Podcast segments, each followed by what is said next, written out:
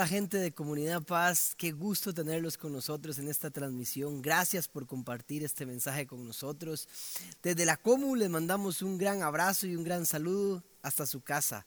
Y si usted nos ve y nos escucha por primera vez, queremos decirle que bienvenido y cuando toda esta situación cese, por favor pase por la iglesia y comparta con nosotros. Queremos hacerlo sentir como en casa.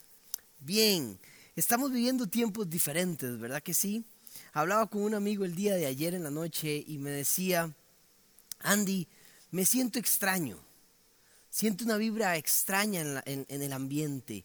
Y es cierto, algo sucede cuando uno está en cuarentena y encerrado en su casa, hay algo extraño porque nunca nos había pasado. Y yo le decía, el hecho de estar ahí sin poder ver a la gente, sin poder salir, sin poder eh, ver a, a los familiares. Por ejemplo, eh, mi hijo cumplió un año la semana pasada y, estuvimos celebrando solo mi esposa y yo. ¿Por qué? Porque ni los abuelos, ni los tíos, ni los primos pudieron celebrar con nosotros. ¿Por qué? Porque es un momento para estar en casa. Y ni qué decir, la gente que está pasando momentos difíciles económicamente. Toda esta situación está afectando los negocios, como iglesia hemos recibido un montón de peticiones de oración por esos negocios que están siendo afectados ya por la situación mundial y por la situación nacional. Y ni qué decir cuando uno ve las noticias, ¿verdad? Un montón de caras de depresión se ven, un montón de caras de dolor, de angustia, de ansiedad. Y es normal, porque es un momento difícil y es un momento de dolor en la humanidad. Y hoy estamos aquí para regalarle a usted un mensaje de esperanza. A pesar de todo, está aquí la comunidad paz para darle a usted alimento de la palabra de Dios. Así que eh, cuando yo veía todas estas caras, me ponía a pensar, ojalá que nadie esté solo, porque a pesar de este momento, todavía pasarlo solo es peor. Ojalá estén acompañados, que haya un soporte, un amigo, una esposa, un esposo, en donde uno pueda apoyarse, ¿verdad? Y tal vez no presencialmente, pero sí con mensajes. Tenemos la tecnología donde podemos llegar a todo el mundo. Ojalá nadie esté solo. Y el Señor me conmovía por eso. Y hoy quiero darles un mensaje eh, acerca de esto. Y quiero leer en la palabra de Dios para arrancar una historia que está en Ruth capítulo 1. Y vamos a empezar leyendo en el versículo 8, pero antes quiero explicar los primeros versículos. Había un hombre que se llamaba Elimelech y su esposa que se llamaba Noemí. ¿Qué sucedió? Hubo una hambruna, ellos vivían en Judá y hubo una gran hambruna en esa ciudad. Y ellos tuvieron que emigrar de Judá a Moab. Y resulta que cuando estaban allá, Elimelech murió y quedó Noemí sola. Y estaba con sus dos hijos y estos dos hijos encontraron dos esposas maravillosas, extraordinarias, por lo que nos va a decir el texto. Y resulta que estaban ahí y al parecer eran momentos buenos de repente, pero a los 10 años, dice la palabra de Dios, sus dos hijos también mueren y ahora ya no hay una viuda. Quedan tres viudas, ¿puede creerlo? Tres viudas. Y entonces Noemí se queda con Orfa y con Ruth, que son sus nueras, se queda con ellas, pero Noemí entra en una gran depresión, obviamente. ¿Y qué sucede? Eh, y vamos a leer el versículo 8 porque Noemí decide volver a su casa, a su tierra, Judá. Y cuando está ahí les dice, leo con ustedes la versión, nueva versión internacional. Entonces Noemí les dijo a sus dos nueras, miren, vuelvan cada una a la casa de su madre, que el Señor las trae, las trate a ustedes con el mismo amor y lealtad que ustedes han mostrado con los que murieron y conmigo que el Señor les conceda hallar seguridad en un nuevo hogar, al lado de un nuevo esposo. Luego las besó, pero ellas, deshechas en llanto, exclamaron, no, nosotros volveremos contigo a tu pueblo. Vuelvan a casa, hijas mías, insistió Noemí. ¿Para qué se van a ir conmigo? ¿Acaso voy a tener más hijos que pudieran casarse con ustedes? Vuelvan a casa, hijas mías, váyanse. Yo soy demasiado vieja para volver a casarme aún si abrigara esa esperanza y esta misma noche me casara y llegara a tener hijos, ¿Los esperarían ustedes hasta que crecieran? ¿Y por ellos se quedarían sin casarse? No, hijas mías, mi amargura es mayor que la de ustedes. La mano del Señor se ha levantado contra mí. Una vez más alzaron la voz, deshechas en llanto. Luego Orfa se despidió de su suegra con un beso, pero Ruth se aferró a ella. Mira, dijo Noemí, tu cuñada se vuelve a su pueblo y a sus dioses. Vuélvete con ella. Pero Ruth respondió, no insistas en que te abandone o en que me separe de ti. Y oiga lo que le dice, por favor. Porque iré donde tú vayas y viviré donde tú vivas. Tu pueblo será mi pueblo y tu Dios será mi Dios. Moriré donde tú mueras y allí seré sepultada. Que me castigue el Señor con toda severidad si me separa, si, me separara de ti algo que no sea la muerte. Al ver Naomi que Ruth estaba tan decidida a acompañarla, no le insistió más. Entonces las dos mujeres siguieron caminando hasta llegar a Belén. Y quiero conversar acerca de esta historia y vamos a ir desarrollándola. Y para hoy tengo tres puntos que quiero que usted se deje ahí en su vida para combatir esta situación. Punto número uno, la vida pasa. La vida pasa. Algunas veces bien y otras veces no tan bien. Algunas veces pasa mal. ¿Cuántos de nosotros podríamos levantar la mano ahí donde está usted y decir, en este momento yo estoy bien? Podría levantar la mano, celebrar de que mi familia está bien, en cuarentena, pero aún no he matado a mis hijos. Ahora parece que hay que orar más por la cuarentena que por el mismo virus. Pero bueno, pueden celebrar y decir, tengo trabajo, tengo familia, no hay enfermedad. No sé, podrían levantar la mano y decir que sí están bien. Pero ¿cuántos otros podrían decir, mi vida no está bien? Estoy pasando un momento difícil en la parte económica, financiera, hay enfermedad. Póngale el nombre que usted quiera. Y no pasa nada, porque la vida pasa y trae momentos buenos y momentos difíciles. Y como Elimelech y Noemí vivían en Judá y tuvieron que emigrar a una tierra desconocida donde ellos creían que Jehová no estaba ahí y no era cierto, porque Jesús su Dios está en todo momento, aún en un terreno desconocido, aún en una situación difícil, de ansiedad, de temor, de angustia, Parece que Dios no está ahí, parece que Jesús no te acompaña, pero sí lo está. Él siempre está con nosotros, nunca nos va a abandonar. Y este momento es para pasarlo con Él. El Señor les está diciendo, ahí estoy para ustedes. Y esto solo es un momento. Entonces, solo hay que confiar y recordar que para los que aman a Dios, todas las cosas nos ayudan a bien. Romanos 8:28, recuerde eso. La vida pasa y de repente estamos en una temporada diferente. Y como la vida pasa, la vida cambia también. Nos hace cambiar. Y a veces pasa y cambia sin pedirnos permiso. Es agresiva con nosotros. Muchas veces nosotros provocamos el cambio, pero otras veces simplemente sin pedir permiso arrasa con todo como un tsunami. Y eso sucedió en esta historia. A Noemí primero tiene que salir de su tierra. Segundo, su esposo muere. Y tercero, sus dos hijos mueren también. Y queda prácticamente, según ella, sola. Usted podría decir, mi, mi economía colapsó. Hay enfermedad en mi casa, algo está sucediendo, hay separación. Pero yo le estoy diciendo a usted hoy que el Señor tiene algo bueno para usted. Y el Señor lo que quiere decirle es que la vida pasa y cambia constantemente, pero lo que quiero que entienda es que sea lo que sea que pase, esta temporada sí pasará. Es solo un momento. Solo durará un momento. Donde estás hoy, no estarás mañana. Va a ser mejor el mañana. Donde estás hoy, no será para siempre. Es solamente una temporada. Y en medio de todo esto, estaba orándole a Dios eh, qué versículo podía traer de esperanza. En medio de tantos que hay en la palabra de Dios, podemos encontrar un montón, ¿sí o no? Pero le dije, Señor, quiero que me des un versículo de esperanza para la comunidad paz y todo aquel que nos ve. Y me llevó a Juan capítulo 4, versículo 35. Y dice lo siguiente, ¿no dicen ustedes, todavía faltan cuatro meses para la cosecha? Yo les digo, abran los ojos y miren los campos sembrados, ya la cosecha está madura.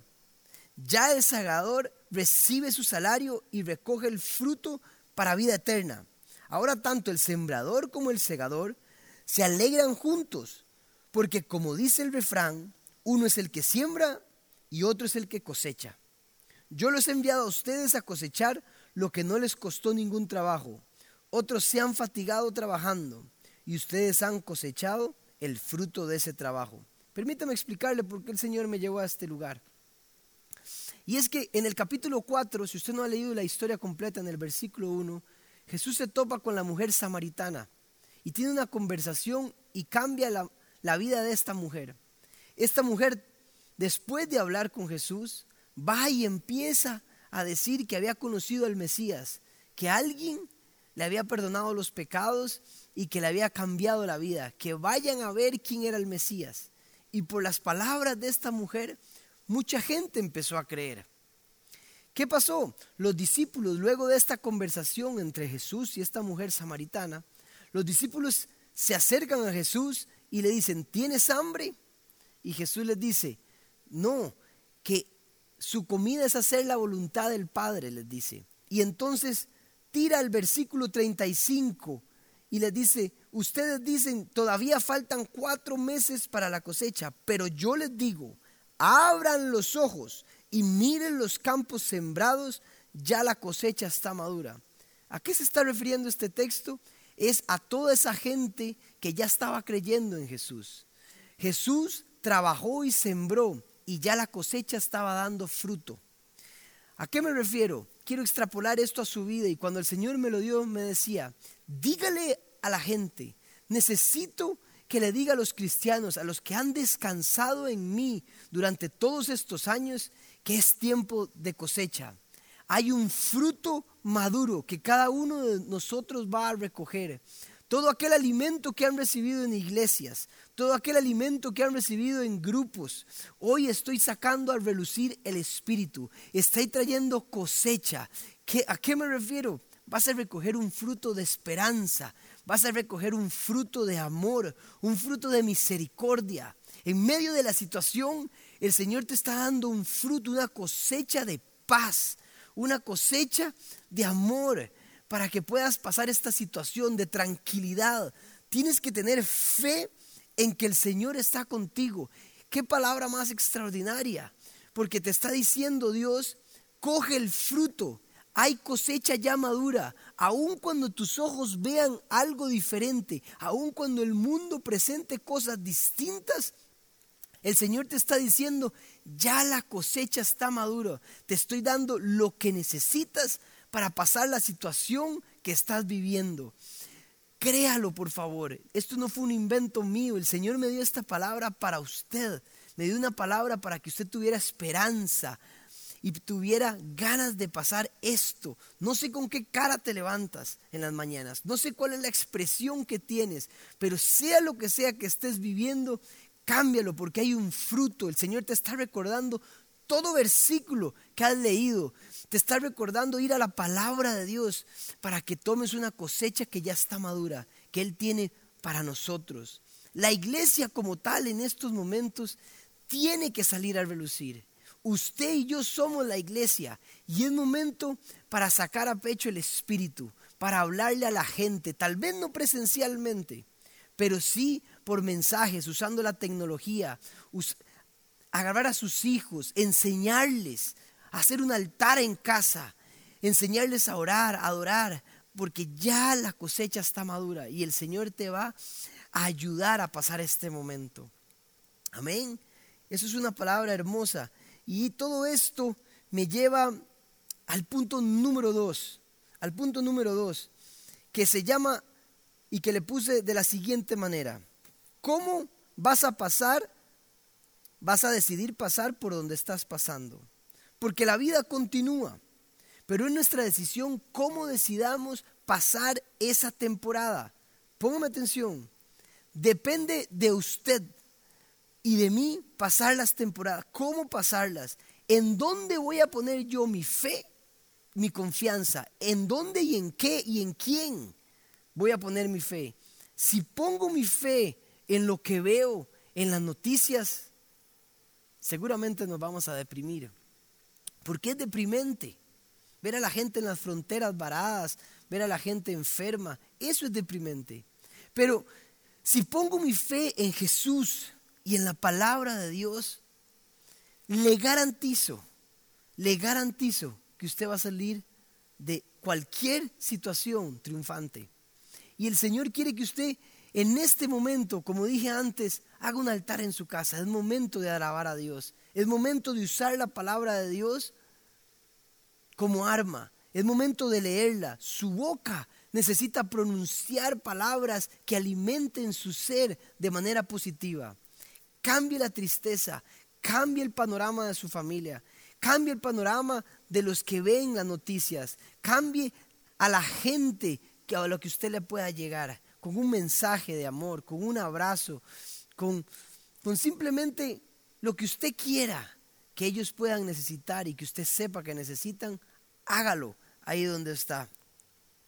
Y este punto número dos es importante porque debemos decidir cómo vamos a pasar esta temporada. Si con una cara amargada, con una cara de ansiedad, de frustración, o si con una cara de gozo, el fruto del Espíritu, a pesar de lo que se está viviendo, podemos salir adelante. Y el Señor me dice y me hablaba acerca de los jefes de hogar. El Señor está dando sabiduría para que usted pueda manejar todo hogar en esta cuarentena, para que usted pueda manejar con sabiduría su negocio, su familia, a su esposa, esposo, para que usted pueda tener tranquilidad en la casa. Tome el fruto que ya está maduro. Y y ahora, volviendo a la historia de Noemí, esta mujer entra en depresión, claro que entra en depresión. Imagínense lo que es tener que emigrar a otra tierra desconocida, luego que su esposo se muera, luego que sus dos hijos se mueran y queda con dos nueras, dos nueras muy fieles, una más que otra, pero queda con dos nueras. Y esta mujer obviamente se deprime y desea, desea volver a su casa y casi que rendida, diciendo, no puedo más, decido volver a Judá, a mi casa. Y sucede lo siguiente, ahora hay una de las dos, por ejemplo, Orfa, llega y le dice, toma sus chunches y se va. La abraza con llanto, al principio ya le dice, quiero estar contigo, pero al final decide volver a donde sus papás, a la casa de su padre, a sus dioses. Pero hay una, la otra, Ruth, que le dice las palabras más lindas que uno puede escuchar, más alentadoras. Y le dice lo siguiente, porque iré a donde tú vas, vayas, y viviré a donde tú vivas. Tu pueblo será mi pueblo y tu Dios será mi Dios. Moriré donde tú mueras y allí seré sepultada. Que me castigue el Señor con toda severidad si me separara de ti, que no sea la muerte. Y esto me lleva al punto número tres. Recuerde, punto número uno, la vida, la vida pasa, la vida continúa y cuando pasa nos hace cambiar. Y hay temporadas difíciles y buenas. Tal vez es una temporada complicada, pero ese es el punto número uno. Sencillo y obvio, pero a veces lo obvio se nos olvida que lo ocupamos escuchar. La vida pasa. Punto número dos, ¿Cómo has decidido pasar esta temporada? ¿Qué decisión vas a tomar? Y me lleva al punto número tres, luego de leer las palabras que Ruth le dio a Noemí, y me lleva al punto número tres, ¿con quién vas a decidir pasar lo que estás pasando? Hoy el Señor me puso en el corazón una misión, y la misión fue hablarle a muchos Noemís. No sé cuántos Noemís hay en casa ahí. No sé cuántos se sienten desesperados, pero hoy la palabra es para ustedes. Y el Señor me decía, para cada Noemí se necesita una Ruth.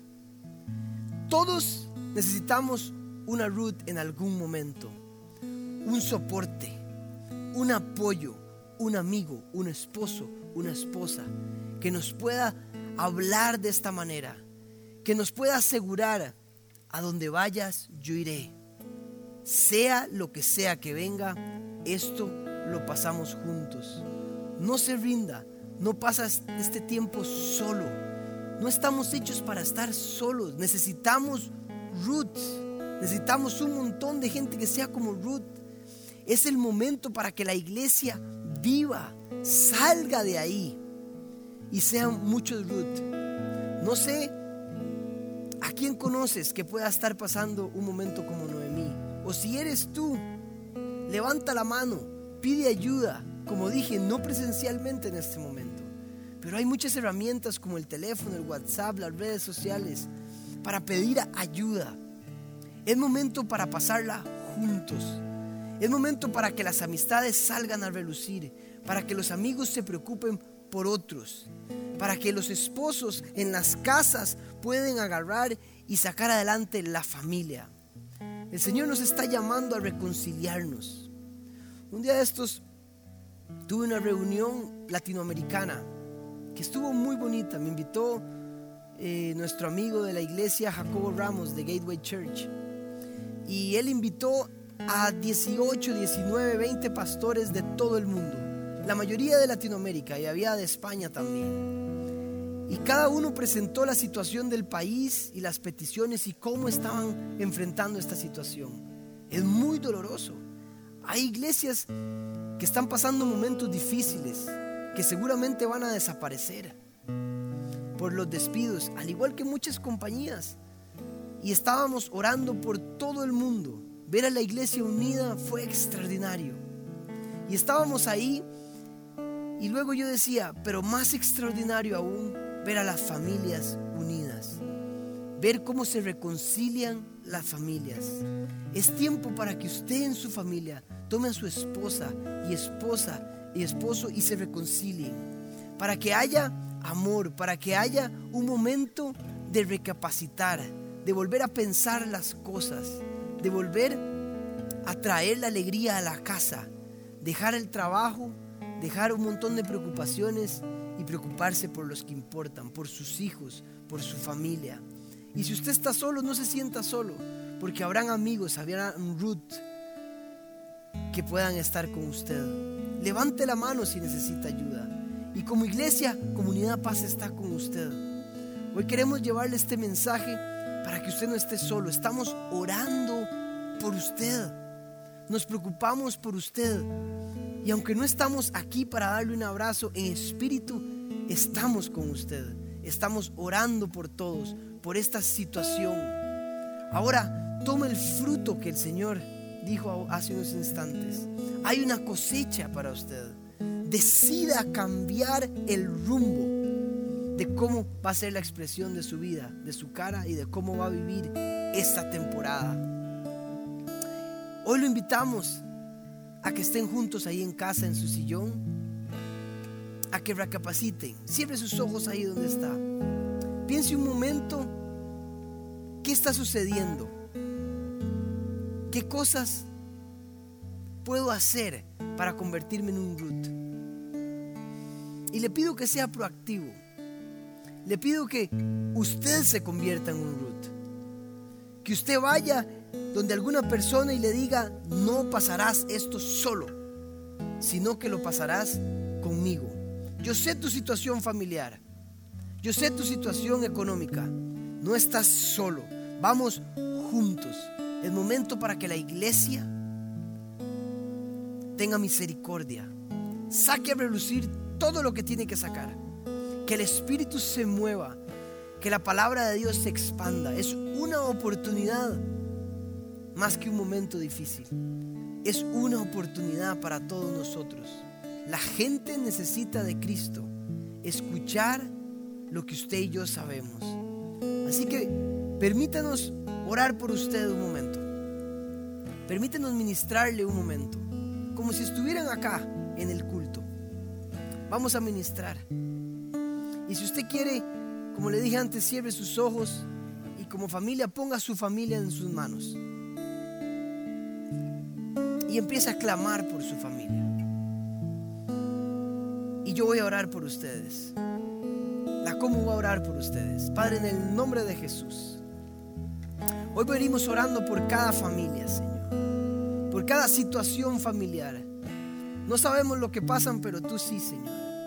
Y tú eres omnipresente, omnisciente, omnipotente. Todo lo sabes, todo lo puedes. Estás en todo lado, Señor. Y estás ahora ministrando a cada familia ahí en. Ahí sentados o de pie, Señor, te pido que tu espíritu vaya, los inundes y traigas ese fruto que está en la mano, Señor. Esa cosecha madura que pusiste como palabra para nosotros. Hoy en el nombre de Jesús pido por cada situación económica, financiera, Señor, de las familias. Que aunque parezca complicado, aunque parezca que el asunto cada vez va peor, tú estás con nosotros. Que hay una fe, una esperanza en cada uno de esos jefes de hogar.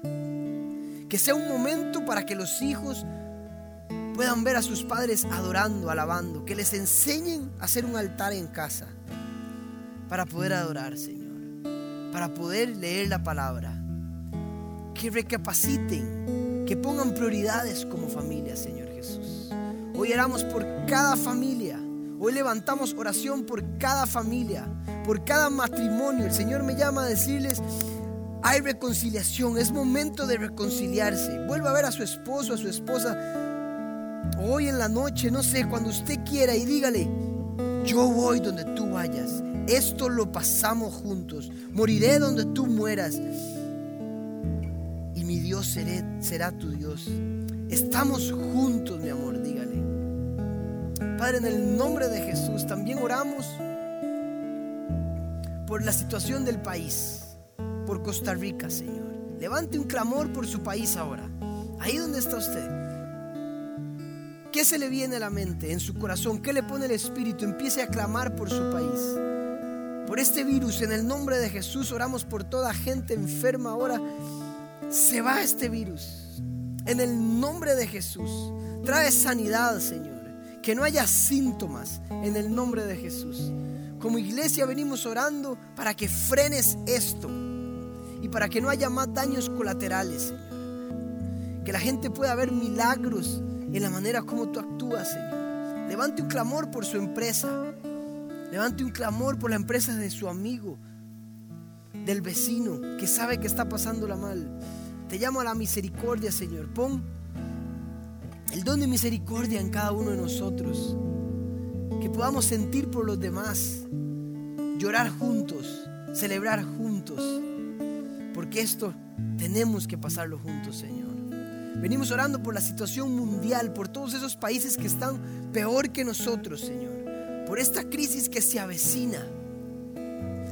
En el nombre de Jesús, por todos esos países que la están pasando mal, España, Italia, Señor.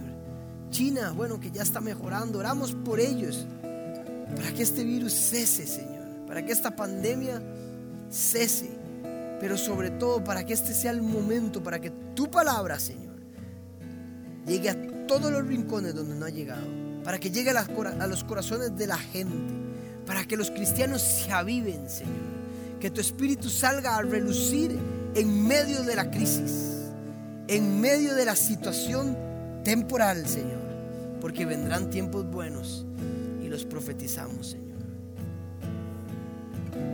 Canta esta canción con nosotros adore con nosotros, no se desconecte. Este es un tiempo hermoso para nosotros. Queremos que lo comparta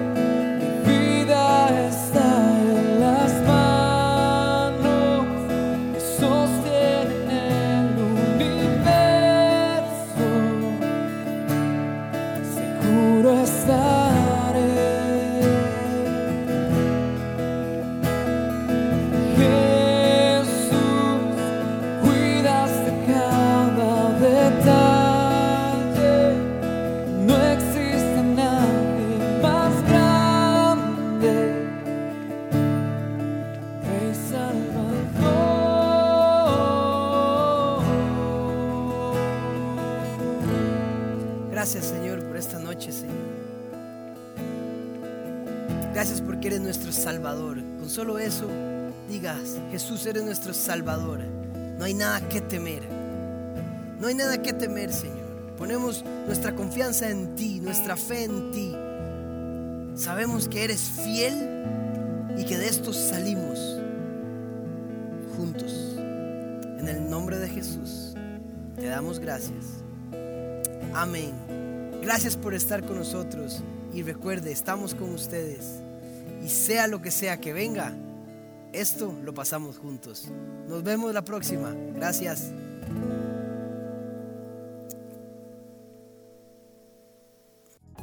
Esperamos que esta enseñanza haya sido de gran bendición para tu vida. Nos encantaría que hagas clic con nosotros, así que te invitamos a suscribirte en nuestro canal. Además, si tu vida ha sido impactada a través de la Como, nos gustaría muchísimo que nos escribas un mensaje privado a través de nuestras redes sociales. Nos vemos en la Como.